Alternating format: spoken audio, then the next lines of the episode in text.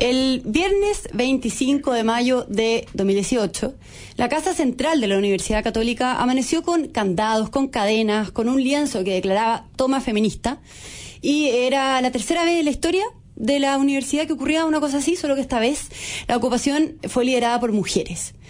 La universidad llevaba dos semanas con distintas facultades paralizadas por presiones del movimiento feminista, cuando un grupo de alumnos, varios de ellos representantes de organizaciones estudiantiles de derecha, comenzaron a protestar justamente para ponerle fin a la toma, para poder ir a clase finalmente. Javiera Rodríguez es una de las estudiantes que lideró la oposición a la acción del grupo feminista. Ella, con valentía, pero sin quererlo, tomó un rol que es el menos popular, que es oponerse a lo políticamente correcto. Y cuando la toma solo llevaba unas horas, se enfrentó verbalmente con la feminista, un momento que fue captado fue capturado por las cámaras, por la televisión, que fue transmitido y que finalmente a ella le valió hostigamiento y la crítica de quienes apoyaban esa toma. Hoy por eso invitamos a Javier a este espacio para conversar sobre su historia, sobre su libro La Contratoma, que fue publicado por Ediciones El Libero y que se lanzó el martes de la semana pasada. ¿Cómo estás, Javier? Muchas gracias por la invitación. Muy bienvenida, muy bienvenida a este espacio. Antes de Navidad también. Es verdad.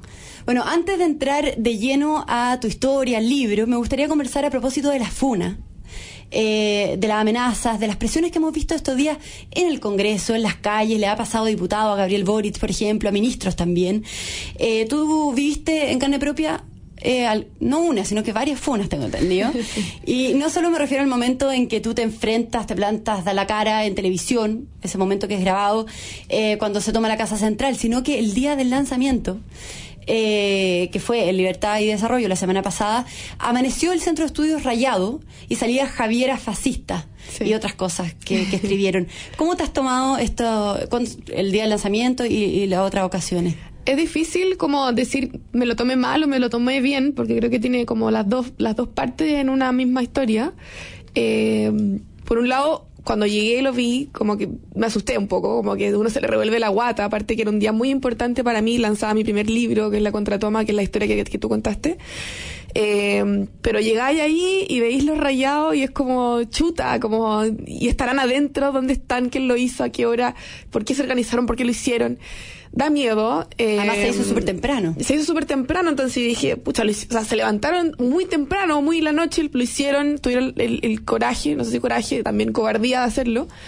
Eh, por un lado da miedo a uno como, como persona natural y normal. Al final yo no soy una política famosa, no, no soy una persona con mucho poder en la vida, entonces da miedo. Y por otro lado también te da como una sensación de que en el fondo estáis marcando algo, estáis haciendo algo importante de alguna, de alguna medida. Y, y es como, chuta, Chile está rayado entero, eh, con consignas que son importantes y alguien se dio la lata de rayar tu nombre es porque también estoy haciendo algo importante, para bien o para mal a los ojos de quien lo vea.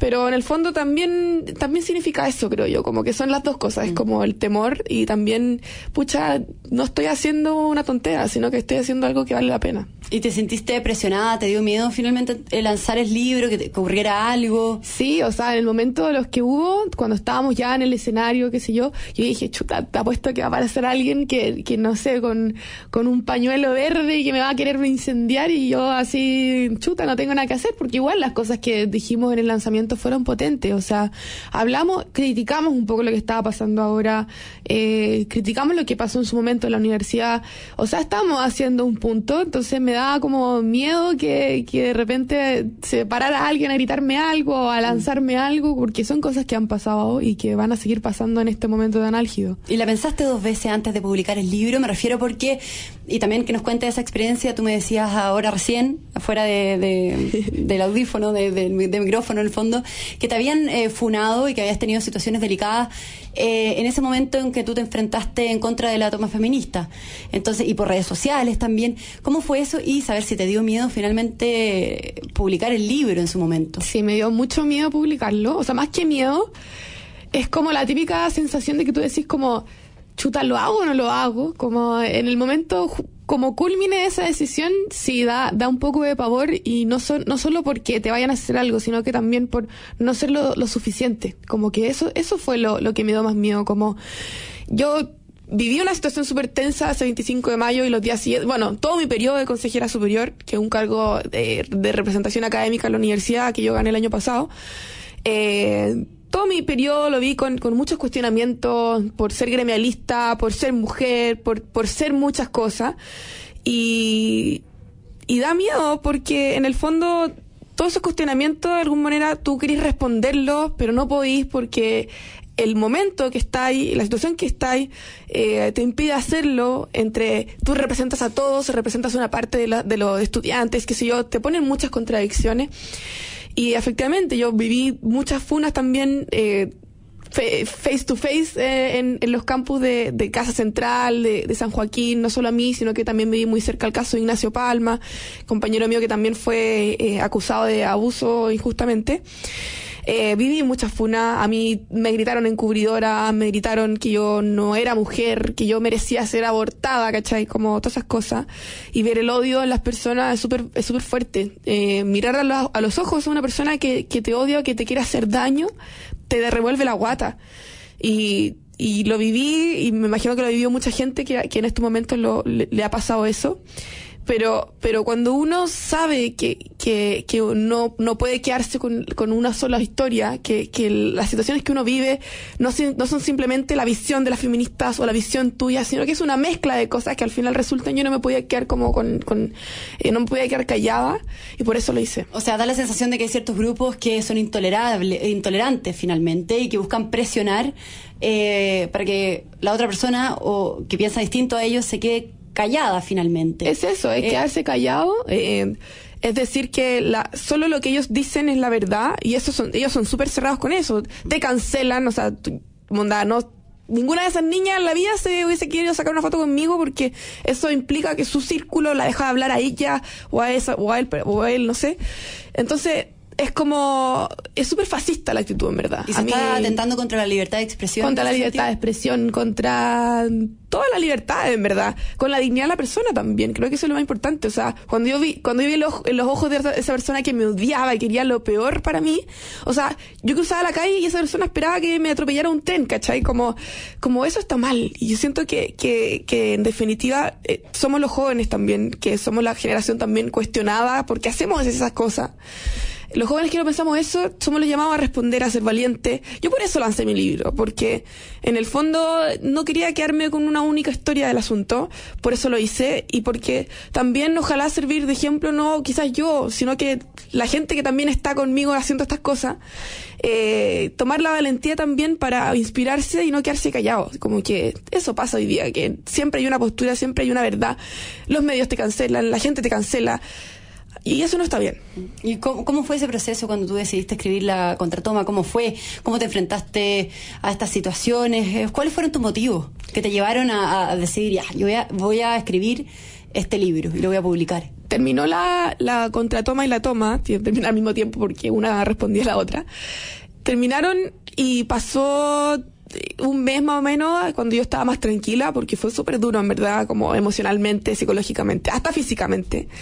Y pasado ese mes, yo le dije a una de mis mejores amigas que también sale en el libro, ¿sabes quién? Yo no me voy a quedar callada con esta cuestión. Como eh, vivimos un hecho histórico, fuimos valientes y la gente lo tiene que saber. Eh, a pesar de que muchas cosas se dijeron respecto de nosotros, eh, llegué a la decisión, la llamé y le dije, ¿sabéis qué? Se me ocurre una idea, voy a escribir un libro de esta cuestión. Si por algo soy periodista también, como eh, uno tiene ciertas habilidades con respecto, dije, pucha, fui también parte de los protagonistas de la historia, no la única obviamente, ni la más importante. Eh, entonces tomo ese rol, voy a describirlo y si me funan, ya me han funado, ya me da lo mismo, en verdad. Como que con, con- en razón a la verdad y en razón a lo que sucedió, creo que se merece contar esa historia que no se contó. ¿Y qué opinión, Javier, tienes del movimiento feminista en general y de la tesis, de esta performance que ha dado vuelta no solo en Chile, sino en el mundo? Eh, en, en parte la entiendo. Yo diría que como mujeres en general hemos vivido muchas situaciones de violencia. No es necesario ser de una clase social o de un pensamiento político como para entender que, que hay una que, que hay un abuso en general hacia las mujeres en la política, en la, en la parte económica, en todas formas. Las entiendo y creo que su, que su grito y su, y su eh, consigna son ciertas en cierta medida, eh, tienen harto de corazón. pero eso mismo, eh, y la consigna que, que ellos dicen, eh, que el violador eres tú, y le hablan al Estado, le hablan a los carabineros, le hablan al presidente, presidente. etcétera. Es duro también. Yo vengo de una familia que mis dos papás son ex oficiales de carabineros. Entonces, yo no me lo puedo tomar literal, obviamente. Yo sé que mis papás no son violadores, ¿cachai? Pero se va, se va creando una imagen que al final no es tan cierta. O sea, yo, yo también entiendo que, que ha existido violencia policial y, es muy, muy fuerte verla también. Hace poco eh, casi aplastaron a un manifestante, eh, que por más, más violenta haya sido la situación no corresponde, ponte tú. Pero, pero acusar a una institución que, que en el fondo, y yo conozco a muchos carabineros también, que, que dan la vida por las otras personas, por el servicio, es súper injusto. Entonces, eh, y asimismo las personas que incluso sin tener la visión política del gobierno han trabajado en el Estado eh, a- a- en función de las personas, en función del servicio a las personas, es injusto acusarlas a todas de violadoras cuando, cuando me imagino que también hay muchas juezas que han, han defendido a las mujeres o han fallado a favor de las mujeres y tratarlas de abusadoras, de violadoras, también es injusto. Entonces hay que tener mucho cuidado. Eh, ahora, Javiera, para poner un poquito más optimista, viene la Navidad.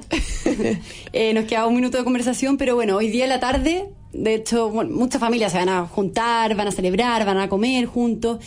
En un, en un momento bien complicado, histórico, y eh, me gustaría que, que diera algún mensaje de esperanza, de paz propio de este día.